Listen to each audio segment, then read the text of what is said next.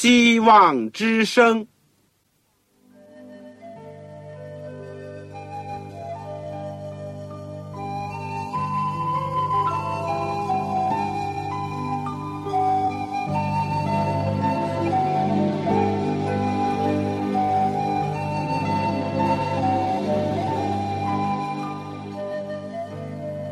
各位听众朋友，各位弟兄姐妹，欢迎您收听信徒培训这个节目。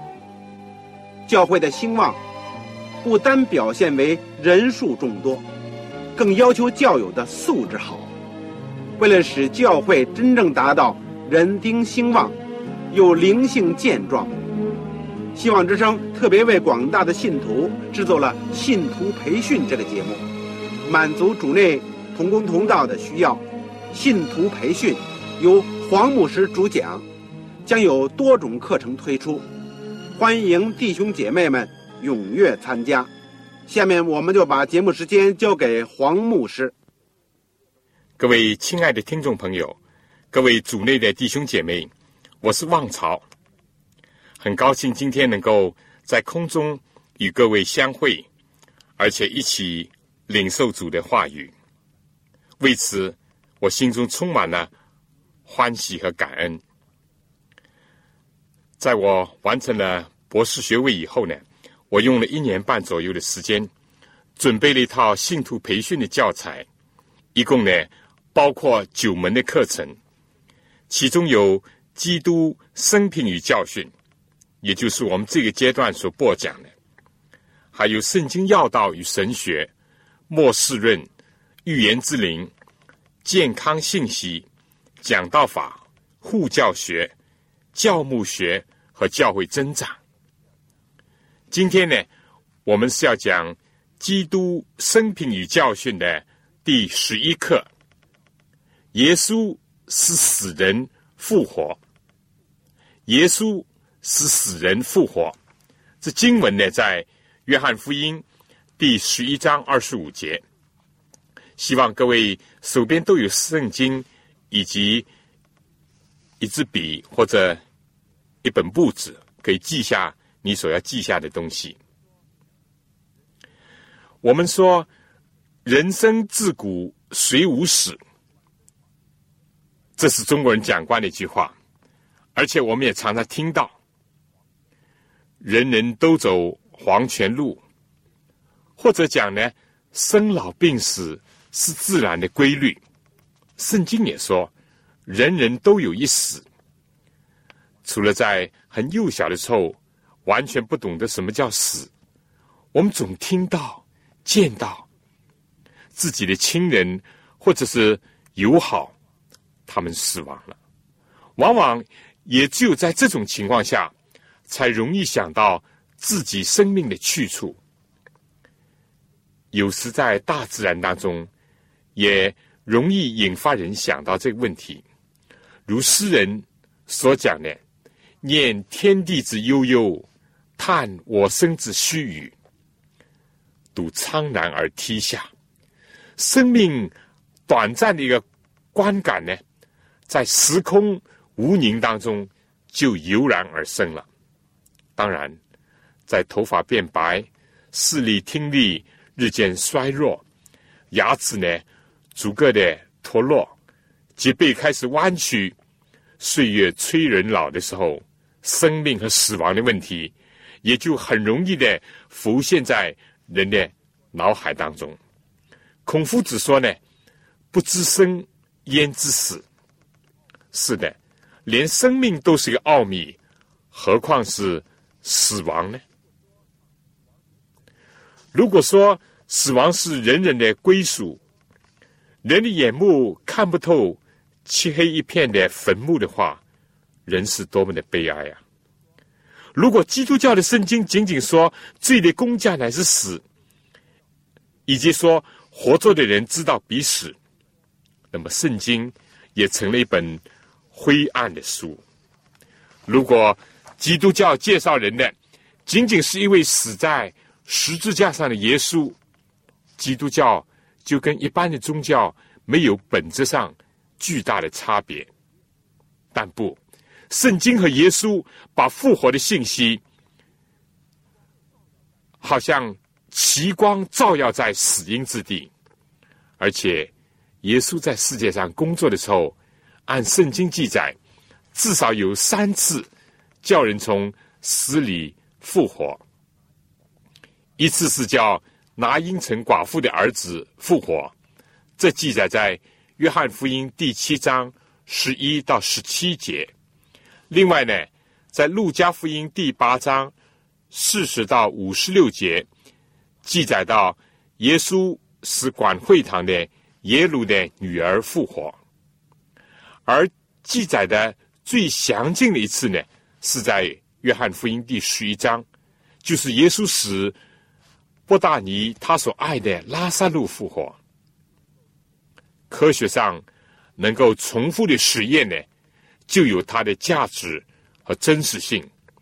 圣经留下这些事例，也更显出了复活的真实。它包括了男的、女的、犹太人、外族人、富有的，以及有地位的，也有穷乏的。这三个人当中，有主的朋友，但也有他素不相识的；有耶稣主动去叫他复活的，也有的呢是经过人的请求，耶稣才施行这神迹的。但不管怎么样，复活的神迹确实是显出来了。世界上人因为看惯、听够了人死亡的景象和消息，棺材、坟墓，常常看到。以致对生命，尤其是永生呢，反而感到陌生、难以置信了。但历代以来，多少基督徒借着圣经，就是耶稣使人复活这些事例和应许，得到了安慰、盼望和领受了巨大的力量。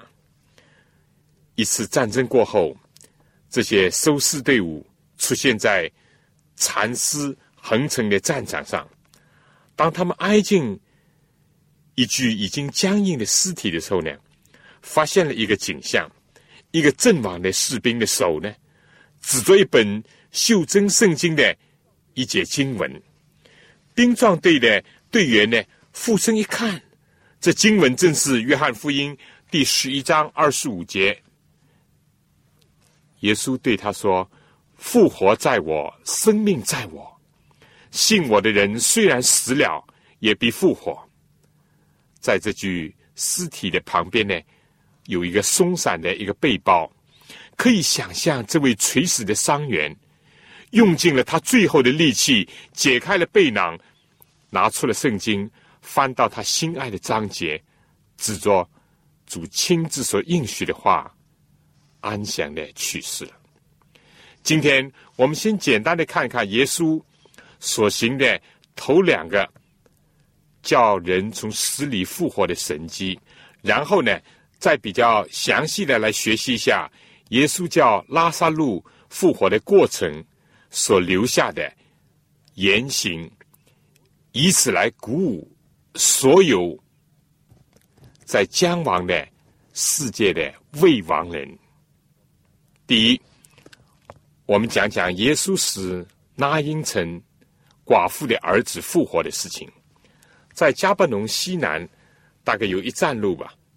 在古时以撒加支派的境内呢，有一座小城叫做拿因。拿因的意思是欢愉美丽，但这里却有一件痛苦、令人不忍目睹的事情发生了。路加福音第七章十一到十七节说，一次耶稣到了这座。小城拉因，为什么呢？没有提到。但他的门徒和很多的人都和他同行。快要靠近城门的时候呢，有一个死人被抬了出来。这个人是他母亲独生的儿子。他母亲呢，又是个寡妇，而且有城里的许多人呢，同着寡妇一起送病。犹太人的。丧葬呢，和当时的希腊人、罗马人不同。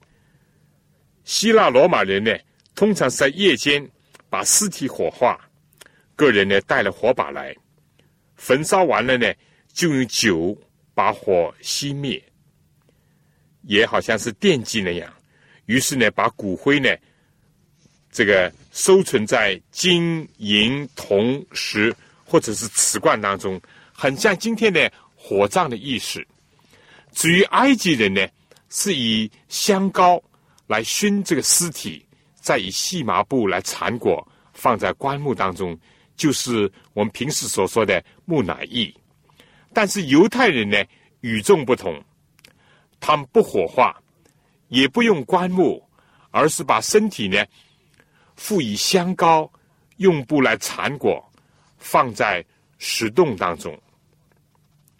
当日的光景呢，是一群人可能在早上一起就陪同着一个牵衣瞪足、泪流满面的寡妇，边走边哭。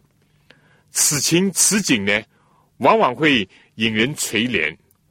一面洒却同情之泪，因为正像中国话讲“恻隐之心，人皆有之”。而特别令人心里难过的是，上家呢是一个寡妇，妇女，尤其是寡妇呢，在古代犹太的社会当中呢，在一定的程度上是被轻视的。至于她是否是穷寡妇呢，不得而知。许多人陪着他，是用钱雇来的呢，还是出于同情自愿来的呢？圣经也没有讲。但是由于圣经说死者是寡妇的独生子，很可能大家很关怀这个痛苦的妇女，丧失丈夫已经是一件悲哀的事情。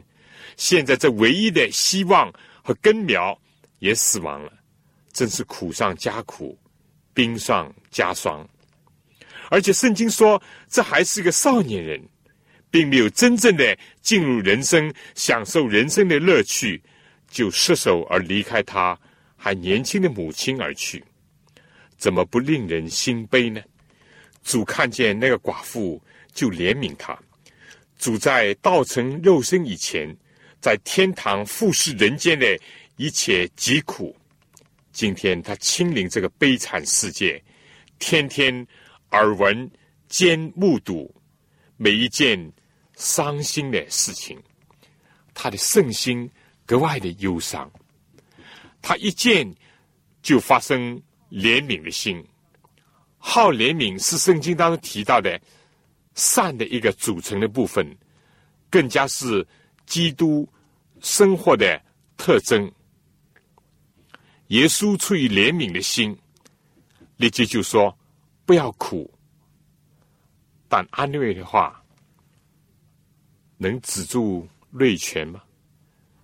耶稣就近前按着这个杠。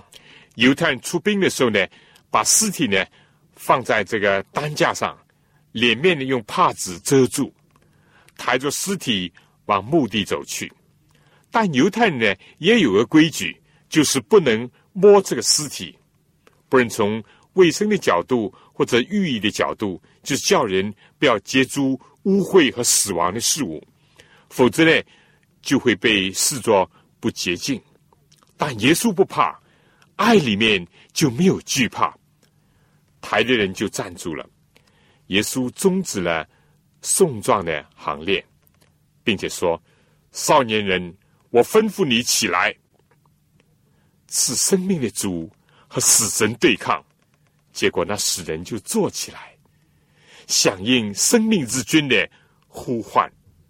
耶稣呢，便把这个孩子呢交还给他母亲，从死亡的权下夺回了他。这是死而复活、失而又得的。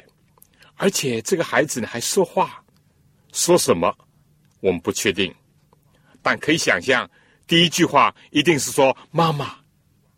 另外呢，也可以想象，这个惊喜交集的母亲一定会指着耶稣对他的儿子说：“谢谢他，是他救活了你，给了你再次的生命。”那个少年人必定也会感谢这位陌生而慈祥的人，就是万人的主。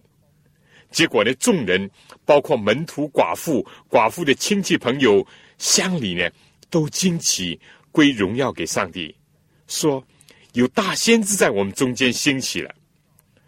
非但从马拉基到基督的时代呢，已经有四百多年没有先知出现。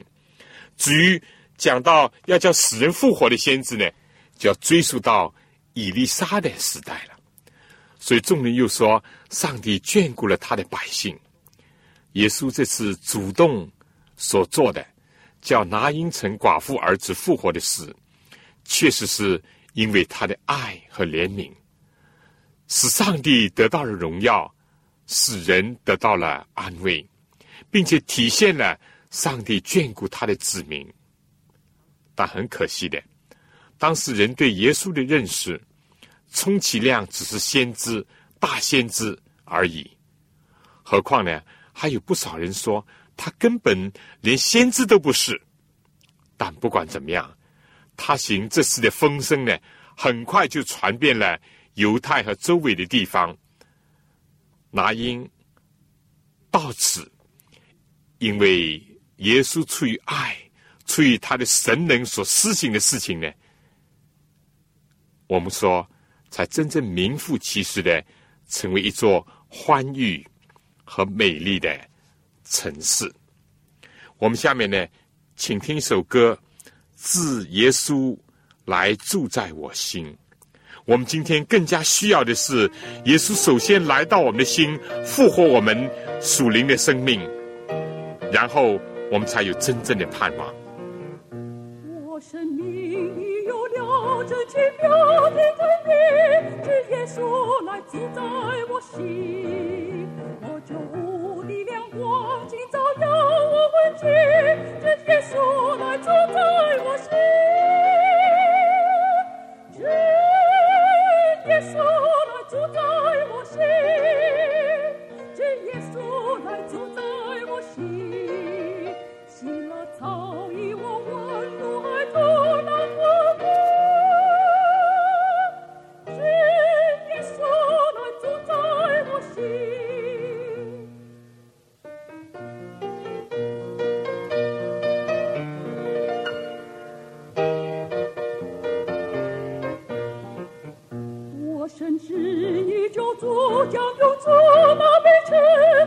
耶稣来住在我心，我心中充满喜乐，勇敢我前进，这耶稣来住在我心，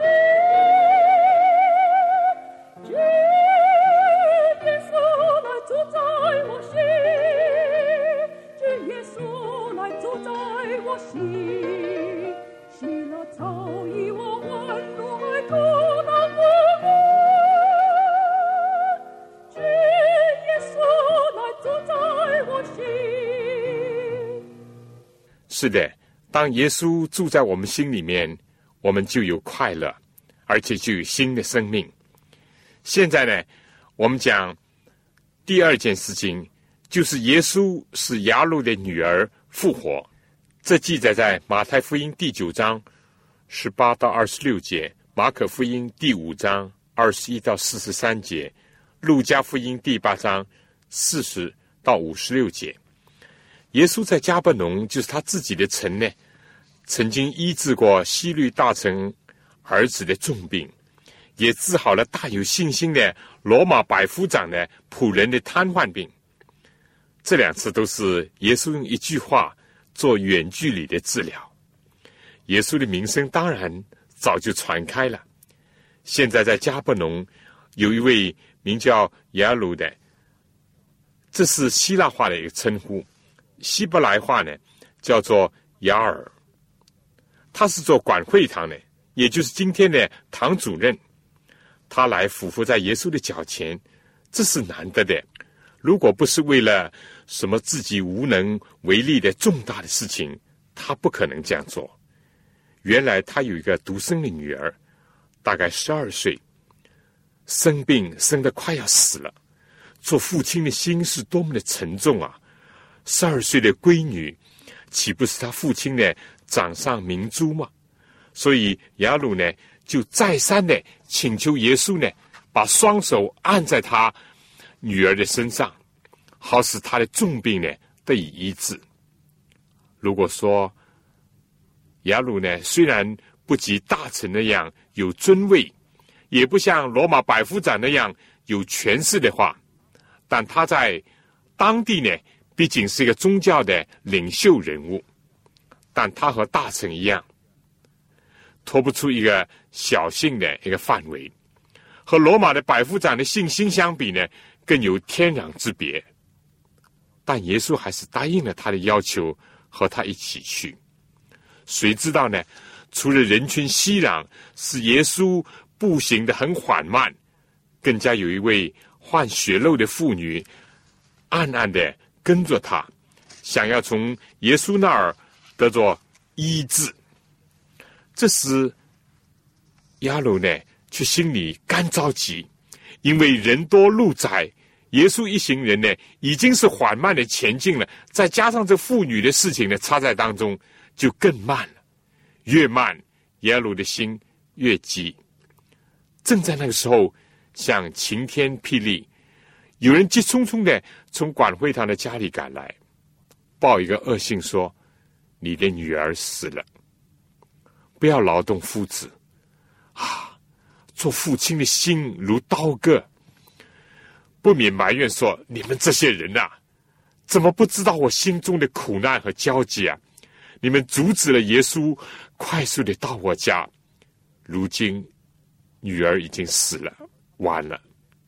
而他们家人呢，认为耶稣去呢也是没有用处了。他们对耶稣的信心就是这么一点儿。女儿活着的时候呢，非得要耶稣按手在她身上。”似乎只有这样做，才能使他的女儿的病痊愈。如今死了，死了也就完了，似乎没有任何其他可能了。如果说耶稣的迟缓到来是对雅鲁信心的考验的话，我们也看到主是大有慈爱、大有怜悯的主。他在人受试验的时候，总是给人开一条出路。耶稣看出雅鲁的失望、痛苦，耶稣再一次的向他的信心发出挑战：不要怕，只要信，你的女儿就必得救。耶稣给他时间思考、省察自己的信心，也给他指示。耶稣既不止步，更不向后转。而是往雅鲁的家走去。可以说，雅鲁不知道究竟耶稣为什么还要去到他的家里。但耶稣既到了，就留其他人在外边，除了和他最近身的彼得、雅各、约翰以及女孩的父母以外，一概的没有让其他人进去，因为耶稣看到。有不少人在吹笛，也有许多人在乱嚷，因为在犹太的社会，有钱人呢可以雇佣一些人来吹吹打打、哭哭嚷嚷，以示哀荣。但耶稣讨厌这些虚假、人为的感情，主就说：“退去吧，这闺女不是死了，是睡着了。”这对他们太不理解了。明明是死了，怎么是睡了呢？属世的头脑不能明白属灵的含义，他们就耻笑耶稣。等到这些妨碍圣公、讥笑不幸的人被撵出去以后，耶稣一行人就进去。主拉着孩子的手，在这里，耶稣再一次的突破了不可接触尸体的一个惯例。生命之君的温暖的手。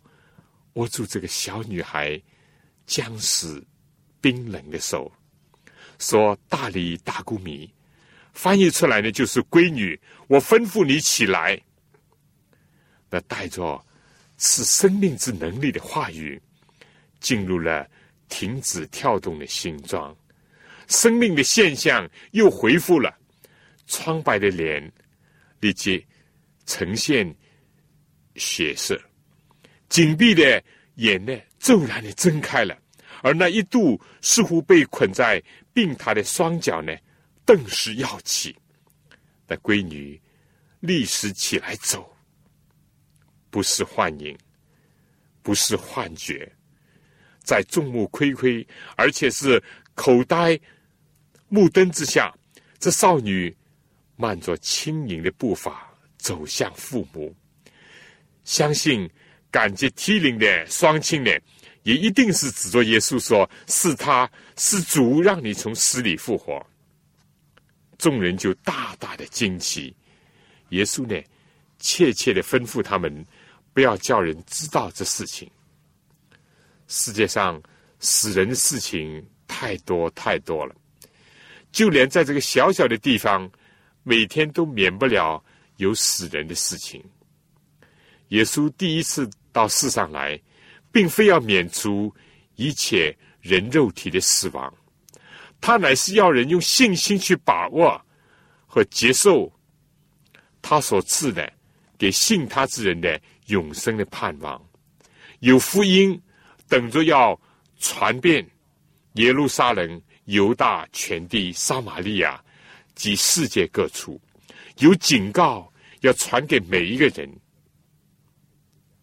他并不想主次不分，或者让人们只是为着看神迹、求神迹。而来到他的面前，但同时呢，他有选择性的依着上帝的旨意及人的请求施行一些神迹，包括使死人复活，以彰显他与天父的神能和大爱。上帝愿万人得救，不愿一人沉沦。他在世上使得一些人复活。表明他是赐生命的主，也保证一切信他的人不止灭亡，反得永生。既活睡了，还要行起。主耶稣最瞩目关怀的事情是人的永生。耶稣又吩咐给他东西吃，这是圣经所记载的。这又告诉我们。耶稣从来没有轻视人物质的需要，比起一个人从死里复活，吃不吃一点食物，似乎是微不足道的事情。但耶稣却这样的认真，他并没有不注意到人的一个小小的需要，但也从此呢，可以想象，有关人类生命和死亡的大事，他岂不是更加垂顾吗？当然。耶路女儿吃东西，也表明发生在他们眼前的不是幻象，不是什么法术师所行的法术，而是上帝大能和慈爱的明证。讲了两件耶稣是使人复活的事情，现在我们就要讲讲第三件。就是耶稣叫拉萨路复活。圣经虽然记载了耶稣使拉因寡妇的儿子和管会堂亚路的女儿复活，但最详细的是约翰福音十一章，他如何的使拉萨路从死里复活。有兄妹三个人，就是拉萨路、马大和玛利亚，他们是住在。离耶路撒冷不远的一个宁静的小村庄叫波大尼，这是一个小村庄，也是耶稣所喜欢去的地方。马大呢，常常盛情的招待辛劳疲乏的耶稣；玛利亚呢，尤其愿意坐在耶稣的脚前，聆听他的教训和慈爱的声音。一天。姐妹俩呢，都打发人去告诉耶稣，因为当时耶稣是在约旦河外，就是说他们的兄弟病了。主啊，你所爱的人病了。耶稣听了就说：“这病呢，不止于死，乃是为上帝的荣耀，叫上帝的儿子因此的荣耀。”耶稣呢？素来是爱这个兄妹三个人的，但从人看来很奇怪，耶稣听见拉萨路患重病，但不接着去医治他，反而在所在之处呢留居了两天。门徒呢更加纳闷，为什么呢？而两天以后呢，又突然的听见他对门徒说：“我们再到犹太去吧。”门徒说：“拉比啊，犹太人进来要拿石头打你呢，你还要往那里去吗？”耶稣说：“我们的朋友拉萨路睡了，我去叫醒他。”门徒心想：病人能够睡得着，不是件好事吗？又为什么去叫醒他呢？耶稣知道他没有领会他所讲的，就对他们明讲了：拉萨路死了。又说呢，我没有在那里就欢喜，这是为了你们的缘故，好叫你们相信。如今我们可以往他那里去。多马就和他的同伴说了：“我们也和他同死吧，在风声紧急的犹太地。”和他一起去冒险冒死吧。马达玛利亚呢，可能听闻犹太人想要杀耶稣，所以并没有叫他来，只是知会他。耶稣的辞言呢是有他的意思的。到目前为止，至少呢要考验马大、玛利亚的信心，要打开。门徒的眼睛，并且要兼顾他们。耶稣这次到波大尼，拉萨路已经死了有四天了。有许多人呢在安慰两姐妹。有人说到耶稣来了，马太一听就出去迎接，虽然他心想晚了，而玛利亚呢，仍旧呆坐在家里。不等耶稣开口，马大就先说：“主啊，你若早在这里，我兄弟就必不死。你既这样爱我哥哥，你怎么可能不医治他呢？耶稣啊，你来迟了，而死神呢，抢先在你面前。但马大呢，仍然不是为一个是有信心的人。他说：就是现在，我也知道。”你无论向上帝求什么，上帝也必赐给你。好，耶稣就说：“你兄弟必然复活。”当主这样说，马大就回应：“我知道，在末日复活的时候，他必复活。”马大对此呢是深信不疑的，但并没有能够完全的领悟上主的奇妙的安排。耶稣就进一步的说出了这句。历代以来，不知道安慰鼓舞了多少人的话：“复活在我，生命在我，信我的人虽然死了，也必复活；凡活着信我的人，必永远不死。”你信这话吗？面对他兄弟的坟墓，马大心里面想：拉萨路。不是活着的时候就已经信耶稣了吗？怎么理解呢？而同时，他又面对着他所信赖的一位慈爱的主，他实在很困扰。所以他说：“主啊，是的，我信你是基督，是神的儿子，就是那要临到世界的。对耶稣是弥赛亚的信念呢，马大绝对没有问题。但如何理解？”永生和今生的死亡这之间的关联呢？明显的，马大不很明白。马大说完这话呢，就离开了，回去暗暗的叫他的妹妹玛利亚。他是喜欢听到的，沉思的人，或者他能明白。马大说：“夫子来了，叫你。”玛利亚一听到主的名字，就急忙起来。到耶稣那里去，那时耶稣呢还没有进村子，人在刚才和马大谈话的地方。看来耶稣暂时不愿意出现在许多被情绪波动、心情抑郁的人群当中。他有些话要与玛利亚单独的谈，对招商家有特别的安慰和开导。但是犹太人看到素常安静的玛利亚，突然起身，连走带跑的离开他们，他们当初可能怀疑玛利亚难道有什么不寻常的举动吗？或者又要去库坟吗？他们也就尾随着他而去，好奇。保护的心情都可能存在。玛利亚一见耶稣呢，就不倒，俯伏在他脚前，说的话呢，跟他姐姐所讲的一样，是他们共同的认识、共同的感受。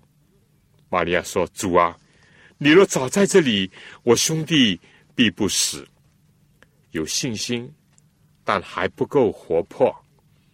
耶稣看见他。泪流满面，大声哀哭，也看见与他同来的犹太人也哭，就心里悲哀，又生忧愁。他悲的是什么呢？愁的又是什么呢？他早已定义要叫醒拉萨路，而耶稣之所以不立即前来医治他，也并不是因为失去了控制，而是在他的旨意和计划当中。那么到底是为什么呢？难道单单是为了身处在这群哀哭的人当中，乐表同情，他才哀哭吗？不，他为人类的可悲的状况而悲哀。人都会死，就是救活了，甚至是叫人现在复活了，还是会死。而更严重的，是人。灵性和道德的死亡，紧闭双目安睡在坟，并不是真正可悲可怕。心灵的眼目失明了，良心泯灭了，才可怕。人死了就不再有知觉，也没有痛苦，但痛苦的是，有些人活在死亡，也就是灵性的死亡的感受当中。耶稣看到。就在这些为拉萨路和他的姐妹哀哭的人当中，有些人呢以后就会转入到杀害叫拉萨路复活之人的阵营当中，而且否认耶稣所行的神迹，甚至连拉萨路本身呢也要被杀，才使得他们心头称快。耶稣的圣母和慧眼早已透视了人心。而且看得更远大。我们下面呢，先请听一首诗《生命之源》。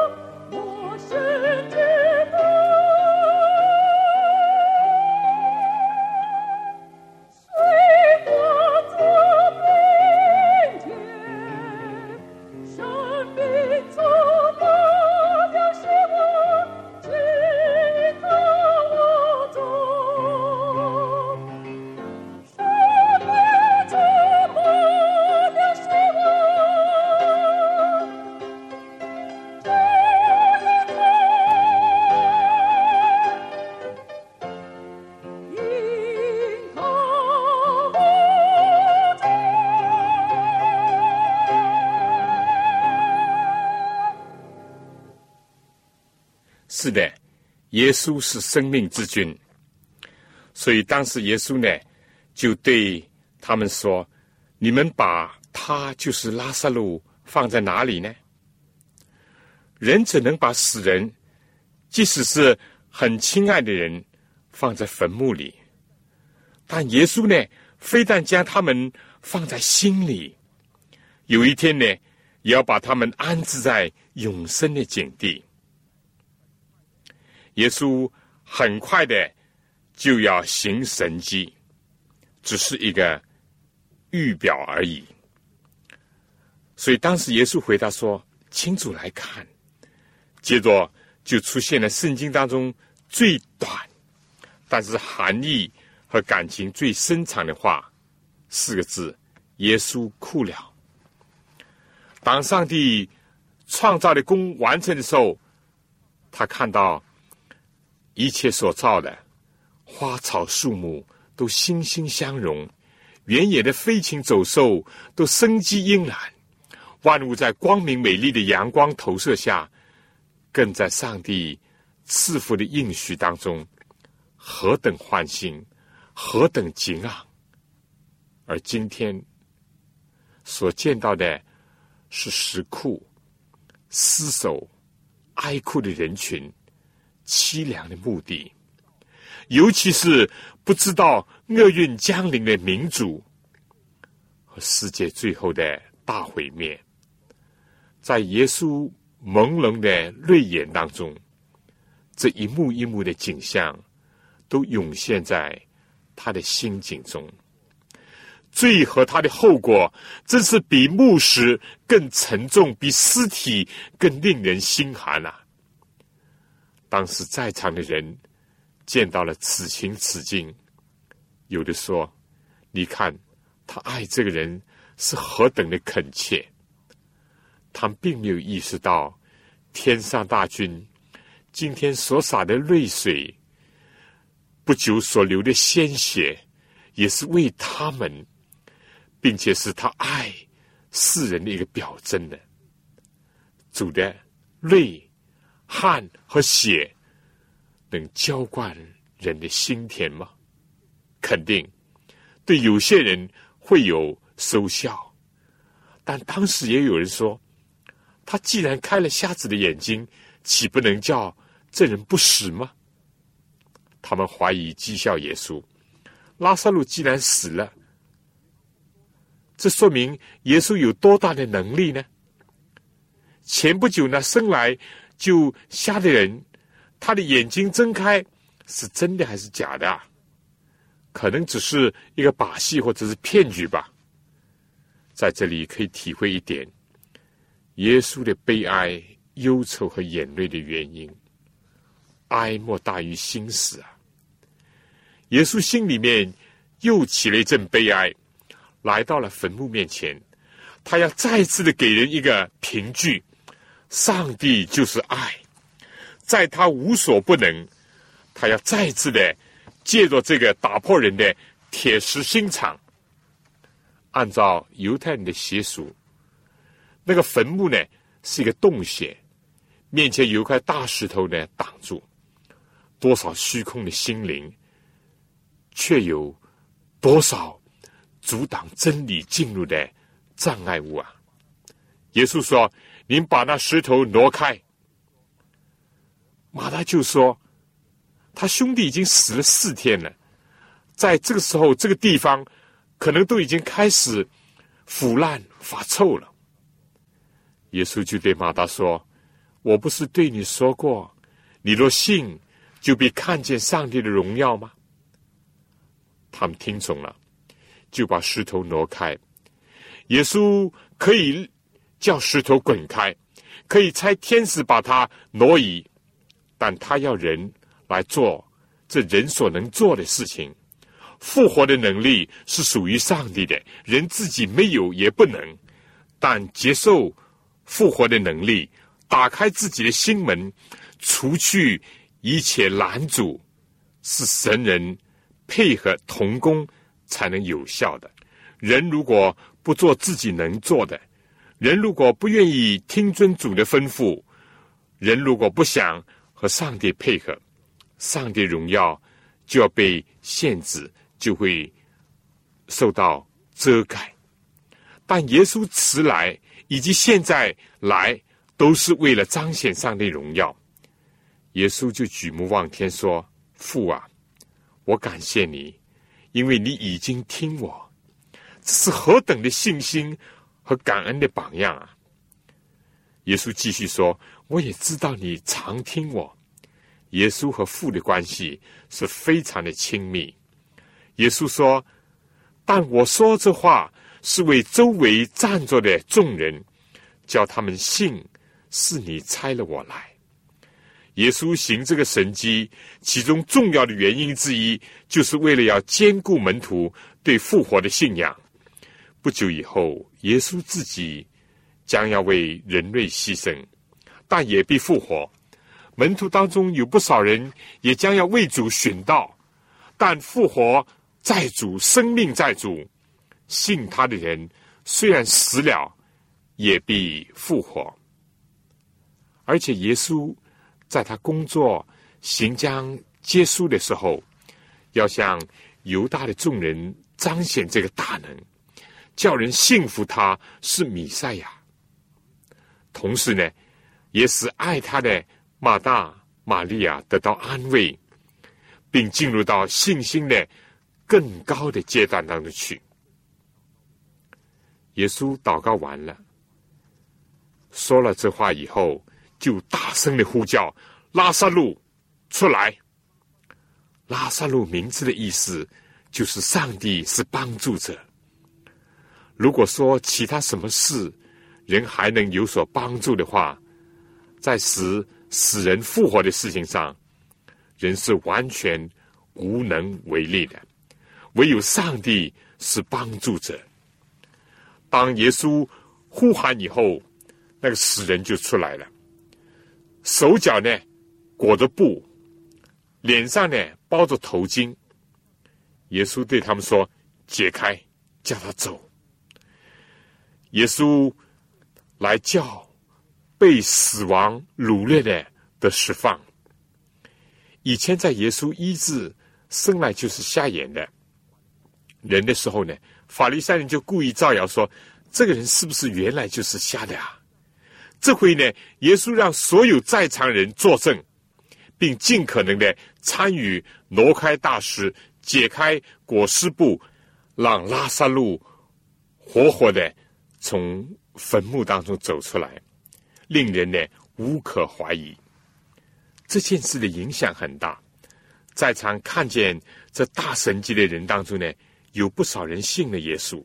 这是根据约翰福音第十一章四十五节、十二章十一节的记载。但也有人呢去见法利赛人做汇报，以得利。至于法利赛人和祭司长呢，在无可奈何的时候呢，就怎么样呢？心里起了一个赌计。圣经约翰福音十一章五十三节说：“从那日起，他们就商议要杀害耶稣，而且连拉萨路也一起杀害，好减少这个神机、这个活的见证的影响。他们既忘记了自己也要死，更忘记了耶稣是赐生命的主。”掌管着生死的大权。当然，有人会说，耶稣也钉在十字架。是的，耶稣固然要死，他非但要替一个国家死，并且要将上帝世上的百姓都聚集归回一体。他借着使拉萨路从死里复活，让门徒在他受害的时候。在那个最黑暗的日子当中，有复活的光芒来照耀他们的前程。最后呢，我们做一个小结，在耶稣所行的许多的神迹当中呢，至少记载了他曾经是三个人从死里复活，一个是刚死的十二岁的少女，就是管会堂的。亚罗的女儿，她是独生女。另外一个呢是拿因城寡妇的儿子，一个少年人，也是独生子，在出殡的时候呢得到复活。还有就是拉萨路，他没有兄弟，就两个姐妹。按传说呢，他那个时候正好三十岁。他死了以后，甚至于尸体都腐烂发臭了，然而耶稣仍然叫他从坟墓当中出来。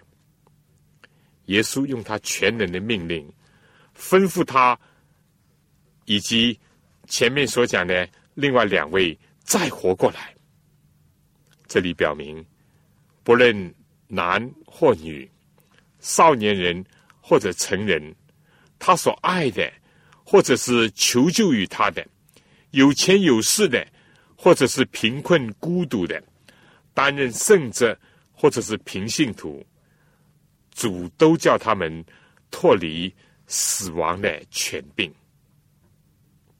他行这些神迹呢，表明他到世上来呢，要把生命赐给人，使一切信他的都得到永生。